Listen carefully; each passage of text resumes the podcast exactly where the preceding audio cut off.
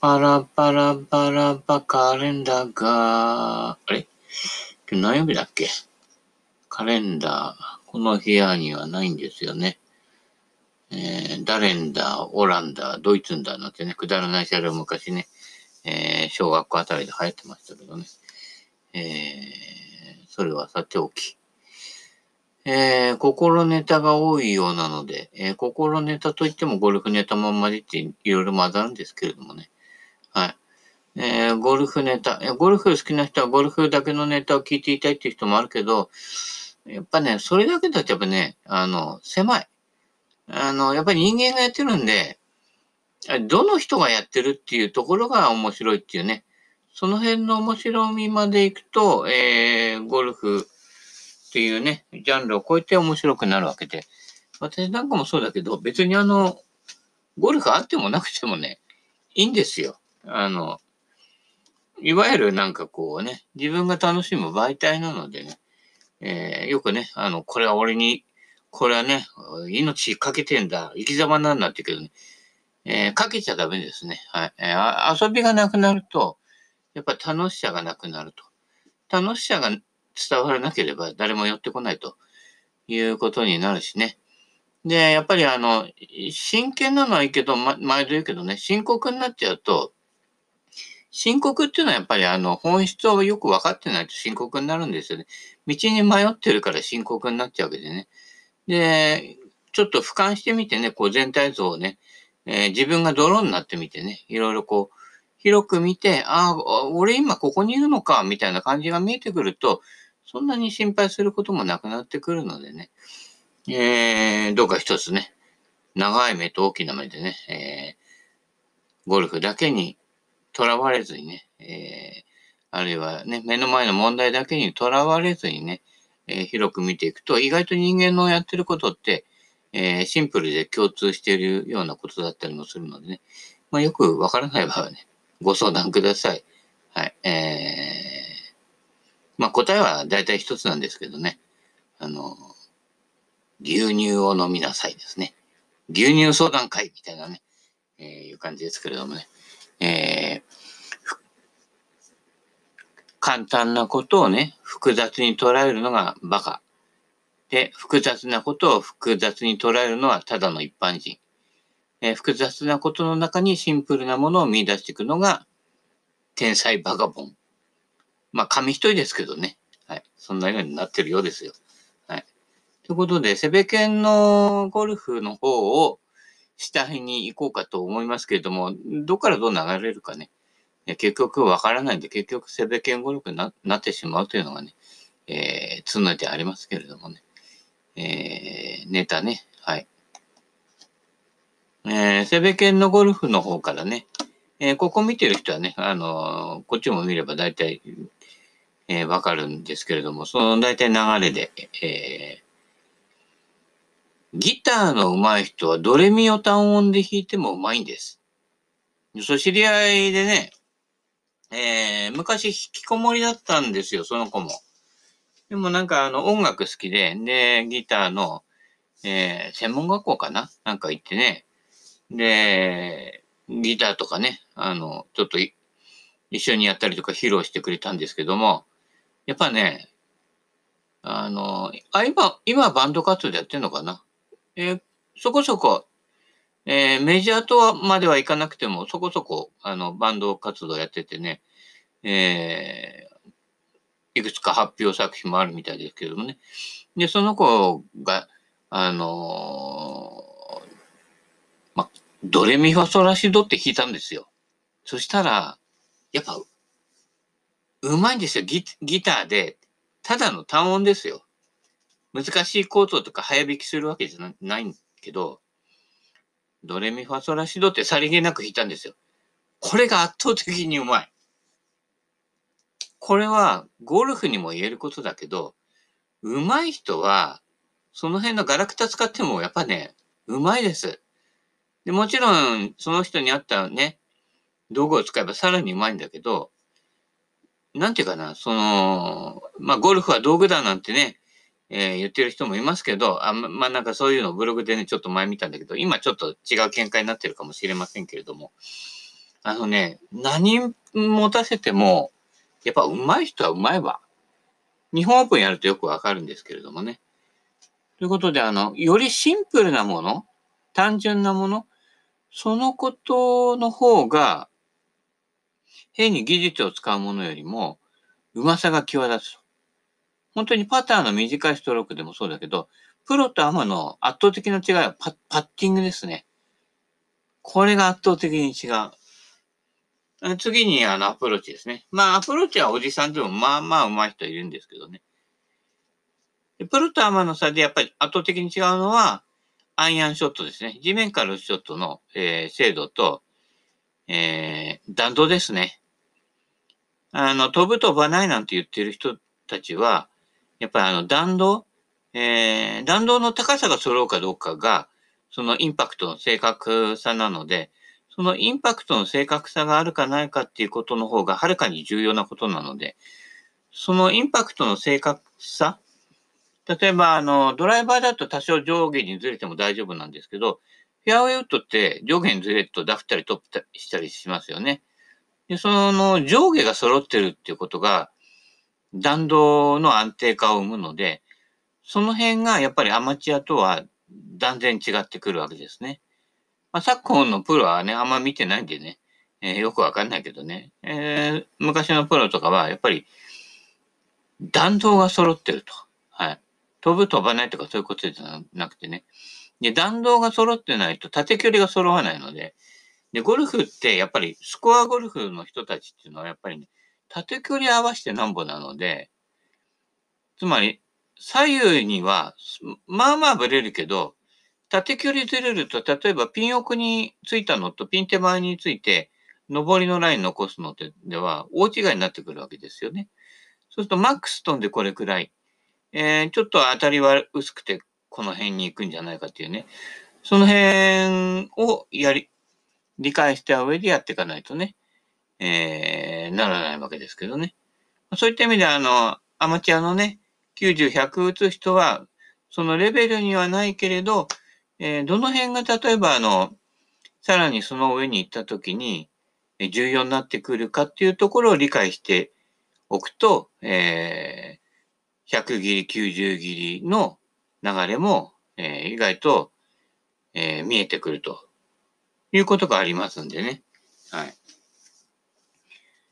ただ最近のレッスンプロとかね、いろんな雑誌とかで出てるものっていうのは、やっぱ、あの、本当に280ヤード、300ヤード飛ぶ人がメインで、その人たちが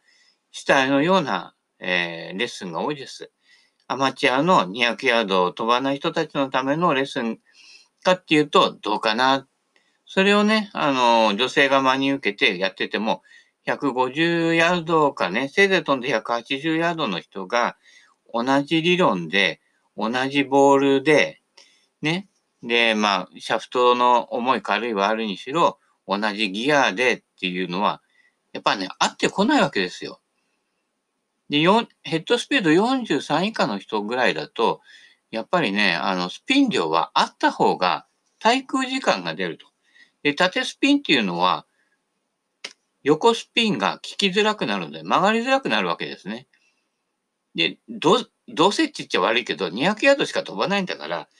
200ヤードしか飛ばない人が左右に曲がってたら話にならないので、あの、190ヤードに落ちてもいいから、横に曲がらない方が、スコアメイキングができるわけですよね。それは、それがね、あの、飛ばすにはって、ロースピンで、高弾道でとかやるから、しゃくり打ちのね、8.5度でしゃくり打ちみたいになってね、えドライバーはいいけどね、地面から左足下がりでも同じスイングしてたらね、30センチってまダフるわけですよね。もう何やってんだかよくわかんないと。で、やっぱり地面から打つショットの方がほとんどなのでね、そっちの方をメインに考えていけば、えー、飛距離云々っていう発想自体がかなり減っていくはずなんです。あの、現状の自分をちゃんと見ればね。でもやっぱりね、人間の85.3%はほとんどイメージで生きてるので、まあね、うん、好きならばいいんじゃないみたいな感じですけどね。まあ、ただね、あの、ちょっとそういうこう、リアリティのところに目覚めた人はね、もうちょっと現実的なもので見てね、あの、マスメディアで多く扱われているものが正解と思うのは大間違いで、だいたい俺マスメディアの7割は嘘だと思ってますからね。3割は本当だけどね。だから逆に、その7対3の比率を3対7と思って、えー、リアリティと、あの、虚像ね、虚像の部分を逆転させてみると意外とリアリティが見えてくると。えー、この前のやつにも書いたんだけど、70%体を使うと30%しかクラブは使われないと。ところが30%体を使うだけにとどめると70%クラブが働けるということを書いたんですけどね。えー、だから70と30で100で、だいたいあのどっちで打っても同じ距離なんですけれども、自分が3割で、クラブ7割で250ヤード打つか、それとも自分がん？3割で、クラブ7割で、えー、クラブに働いてもらって250ヤード出すか。えー、どっちが得かなってね、えー、ね、えー、ドーンと取ってみようみたいなね、金ちゃんじゃないですけれどもね。そういうことですね。で、長続きするスイングっていうのはやっぱりその、えー、体3割、クラブ7割でやってる人は、えー、80近くなってもね、シニアゴルファーとかね、すげえ持ってますからね。はい。いや多分あの、競技ゴルフとかやってる人だとね、身の回りでも70代ぐらいでね、えー、かなりこう、切れるショット打ってる人いると思うんですけれどもね、えー、その秘訣はね、ただ単に体力を若い時と同じように保ってるっていうだけではないと思いますよ。えー、ある程度以上の上級者になってくるとね。うん。えー、スコア作るっていうのはやっぱりあの、ドライバーの飛距離だけじゃなくてね、えー、地べたから打つショットのね、こう、精度にも関わってくるのでね、えー、そうすると7割、えー、年取って体ぐにゃぐにゃ動かしてね、正確に打てるっていうことは、なかなか難しいことでね、大体無駄が多いわけでね、えー、クラブさんに仕事させていただくにはどうしたらいいかっていうことですね。基本はトップのまま下ろすということです。上げ下ろしです。どうしても人は、あの、左右に手振った方が飛ぶんじゃないかと思いますけれども、左右に手振ると、左右に手振るスピードでしかクラブヘッドも動かないんです。よくよく考えてみればわかるけど、えー、振り子の根っこを動かしたら、振り子はスピード落ちるんです、先端は。えー、それと一緒です。あの、長い棒の先にクラブヘッドがついてるので、あの、振り子の手元は あんまり動かさないんですよ。うん。なので、トップのままストンと落とすだけでヘッドは走るのに、いろんな余計なことがいっぱいついてくるということで、ほとんどが無駄な動きをしてしまうということでね。で、上手なプロとかがゆったり振ってるよ、ね、軽く振ってるようで飛ぶっていうのはそういう、そその原理を上手に利用してるわけですね。で、その上で、えー、体力とかもあるんで、軽く振ってるようで300ヤード飛んじゃうわけですよね。要はそういうことなんで、そこの辺がね、えー、見抜けるかどうか、えー、っていうのはやっぱり個人のね、えー、眼力のね、なせる技ですね。ただ情報を真に受けてね、えー、これがこうだからこうだって専門家のね、えー、意見を取り入れてこれが正解だってやってる人はね、ほとんどスイング変わってませんね。残念だけどね。えー、スイング改造できた人ね、100人に2人ぐらいしかね、見てません。はい。えー、残念なことですけどね。えー、情報だとね、で、言葉とか映像を見るんですけれども、それを体の動きまで還元できないというね。っていうのはやっぱりこの基本原理っていうところをよく把握してないっていうことですね。えー、レッスンプロも意外とね、あの、応用から入る人が多いのでね、えー、わかりません。んで、あの、大方のレッスンプロはジュニア崩れできてるので、もうジュニアの時代にその人のスイングは出来上がってるんですね。で、そういう人たちっていうのは、理屈は後付けです。えー、その当時に理屈まで理解して、えー、振ってる子供はほとんどいません。もうできてるもので、それにどう後付けすればレッスンできるかなっていうね、い、いわばレッスン初心者が多いわけですね。で、これが正解だみたいなものが、えー、ね、えー、多数に支持されるものじゃないと売れないのでね、どうしてもパクリが多くなるっていう傾向もあるので、ね、その辺もあるんだよっていうことをね、えー、心の隅に置いとい置いといてね、えー、セベケンさんみたいにね、ちょっと、端から見るとね、えー、土浦ね、レンコンいっぱいありますからね、あの、ちょっとね、端から見るというのもね、えー、大事じゃないかと、全然関係ないけどね。うん。ハスね、結構ね、あの、早朝とかね、あの、レンコン畑通るとね、ハスの花とか咲いていてね、なんかね、あの、神々しいですよ。で、朝日が昇ってきてね、おー、みたいなね、思わず悟りを開いちゃいそうなね、えー、気分になりますけどね、気分だけですけどね、えー、ほとんど煩悩の塊ですけれどもね、はい。えー、そ、そんなこんなで無駄な話をしておりますが、無駄なのかわかんないけど。えー、そうですね。えー、次何これ。えー、新型コロ、あんなんとかでだけじゃなく、新型クラブも重症化リスクは高いんですってね。えー、誰でも飛ばせる。今のあなたのスイングでも飛ばせるってことは、そのままのスイングが固まるってことですからね。はい。例えば3番アイアン持ってきて、今のスイングで打って、打ってって言ったら、へこって言ってね、右の方飛んでったりするでしょ。でもけ結局、流れとしてはそういう流れなんですね。で、打てちゃうってことは、あのー、ね、いわゆる MOI が低いんですよ。で、あの、10.5って書いてあるけど、リアルロフト14度ぐらいあるわけですね。はい。えー、で、シャフトも、えー、S って書いてあるけど、昔の R シャフトより柔らかいわけですね。はい。そういうこのトリックがあるのでね、えー、気をつけていただきたいとね、いうことですね。はい。だから、新型クラブじゃなくて、自分に合う、えー、MOY とか、えー、シャフトのしないとか、あるいは、長さ？え長さも、だから疑問を持った方がいいんですよ。ミート率悪い人が長いクラブ持ってもミート率ね、余計悪くなるわけで、長い方が飛ぶって言われてもね。で、ましてや、ドライバーさえね、ダフリトップしてる人が、ね、43インチぐらいあるね、フェアウェイウッドをね、正確にきっちり打てるわけがないわけですよね。そうしたら、例えば7番ウッドぐらいだとうまく当たるななんていう人がね、かなり多いわけですよね。そしたら、7番ウッドの長さに揃えちゃえばいいわけですよね。で、大体昔からフェアウェイウッドのロフトっていうのは、20度前後境に難しくなったり優しくなったりするわけですね。ましてヘッドスピード40前後の人は、ロフト19度ぐらいまでかな。17度あると、えー、失速してるはずです。で、キャリーが出てないはずですね。はい。え、その辺も実際に測ってみるといいんだけどね。はい。3番ウッドでどれだけのキャリーが出てるかっていう話ですよね。たら7番ウッドでどれぐらいのキャリーが出てるかっていう話ですよね。コース出たらキャリーが出た方がいいし、変に転がると、あの、トラブルに行きやすいのでね。そういった意味でも、えー、長くて飛べばいいとかね、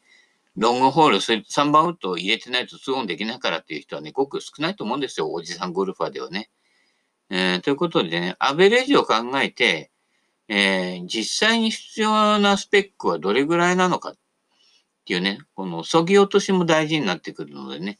はい。頭の中だけプロゴルファーね。でも実際はプロ、ね、プロが72としても、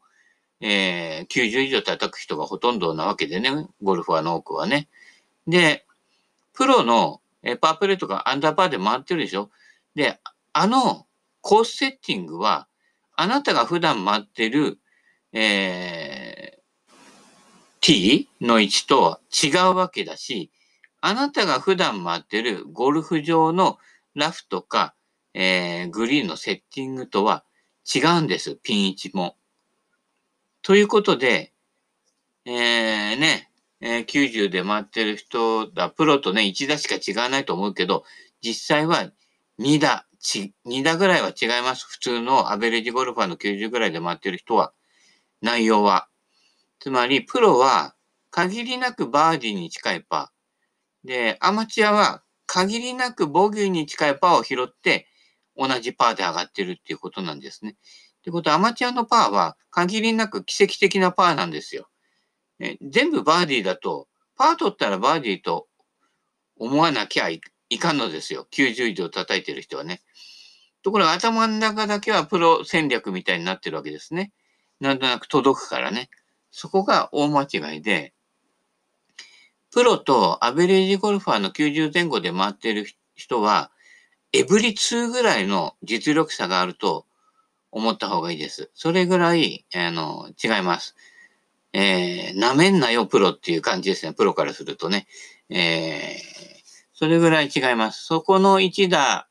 ね、1打といってもその内容が、だから18ホール回ると、えー、ね、18、エブリワン違うんだけど、そこの中でもものすごく、えー、差があると。ゴルフ侍とかでも、大方プロが勝っちゃって、ね、自分のホームコースなのに、えー、負けちゃうわけですよ。クラちゃんとか取ってる人がね。それは、なぜかというと、同じ4を取るんでも、3に近い4か5に近い4かの差があって、だいたいゴルフ侍とか見てると、アプローチは意外とどっちもうまかったですねけど、やっぱりね、ショット差が大きいですね。やっぱりプロとアマでね。で、やっぱりあの、地べたから打つショットの精度とか、そ、その辺が、えー、期待じゃないと、やっぱり、えー、プロにはかなわないっていうことですね。はい。もちろんあのね、190切るんだったら、あの、やっぱりね、小技ですね。はい、えー、寄せ。100ヤード以内から、えー、3.5回ぐらいで上がれれば、ほとんどボギーペースで上がれます。はい。えー、100ヤード以内からかなり叩いてるはずですので、えー、要は100ヤード以上飛ぶクラブは結構雑でいいと。えー、その辺に置いておけばいいんですよ。無難に過ごして、で、100ヤード以内でまとめられれば90切れるはずなんです。フロントティーからだったらほとんど、えー、200ヤード以上飛ぶ人だね、男性だったらほとんど、えー、切れるはずなんですけど、そこができてないっていうことは、もっと、もっと、あのね、雑誌とかでわーわー言ってることじゃなくて、もっとベーシックなところを見つめなさいよっていう、えー、ことですね。はい。そんなこんなになっておりますよ。おそらくね。うん。えー、飛ばすことよりアプローチパットが面白くなってきたら自然とスコアも縮まるよ、ますよ。ゴルフというゲームの性質上そうなっています。そうですよね。ポンポンと打ってね。で、やっぱりこう、えー、100切れない人は意外とグリーン周りでやっぱり行ったり来たりが多いのでね。はい。そこが抑えてくれれば、ショットっていうのは意外と、えー、ワンパターンで、で、下手は下手なりに、下手固めでもショットの方は、えー、安定させることはできますね。無理にこう振り回さなければの話ですけどね。そうしてくると残りはまとめなになってくるので、で、まとめのスイングの、えー、要はフルショットしないスイングに全てのスイングのエキスが詰まっているのでね、そこの繰り返しをやることで、えー、上達しやすくなるということになっておりますよ。うん。えー、ね。あとは、お時間あるかな。何を練習すればいい？あ私が昔ね、一緒に研修生と待ってた頃、ね、あの、キャディやった後待ってた頃はね、えー、研修生だった人がね、えー、9番アイアンだけ練習したらね、あプロテストを合格したって言ってましたけどね、えー、1本ですね。はい。スイングの1本を鍛えて、まあその人はもともとアプローチパットがね、めちゃくちゃ上手い人だったんですよ。あの、結構ね、それほど飛ばないし、俺より飛ばなかったし、えー、結構ね、ダット、昔で言うダットさん、今で言うチーピンとか打っててね、ミスショットも多かったんだけど、アプローチ＆パットになるとものすごい上手かったんで、その辺がやっぱりプロになれる要因だったかな。ショット後から磨けばいいと。で、どうやって磨いたかっていうと、キューバーアイアンの練習1本だけ。っていうことですね。だから、近くまで来るまでは、ワンパターンで大丈夫なわけですよね。で、アプローチパットの精度がやっぱり、えー、プロになってくると、要になってくるのでね。まあ、アマチュアの競技ゴルファーもそうですけれど、えー、小物でいかに節約してるかっていうことが重要になってくるのでね。ということで何を練習すればいいって言えば、一本。しかも地面から打つショット。やっぱり球から捉えて何本なすので、えー、マットで滑、練習場のマットで滑らして、えー、うまくいってる感じっていうのはね、コース行くと、えー、ダメだし、左足上がりとかで打てなかったりするのでね、えー、そう応用が効くようなね、感じで、いろんなシチュエーションを想定しながら、一本のクラブ、まあ、できれば短めのアイアンがいいですね。で、その振りで長物も振れば、まあ、そこそこ飛んできます。はい。えー、長いクラブは飛ばすクラブではなくて、飛んでしまうクラブなのでね。はい。その辺の発想の転換も必要じゃないかな、ということですね。はい。えー、そんなこんなで、えー、他にも、えー、いろいろありますけれども、えー、お時間もそろそろよろしくなってまいりましたようなので、えー、久々のセベケンのゴルフの、えー、ダベリ、えー、させていただきました。えー、まあね、あのー、少しでもね、あの、ちょっとね、えー、巷の常識的なもののね、えー、見方じゃない視点っていうのもね、えー、なんか面白いかなって言ってね、取り入れてね、もらえればね、えー、ちょっとは変わるかもしれませんしね、変わらないかもしれませんけどね、えー、それはあなた次第なんですけれどもね、えー、まあ、楽しんで聞いてもらえれば何よりということで、はい。えー、この辺で、まあ、相変わらずのセベケン語録で、はい、えー、お送りさせていただきました。はい。じゃあ、その、この辺で、セベケンのゴルフ、今日はおしまい。ではではまた。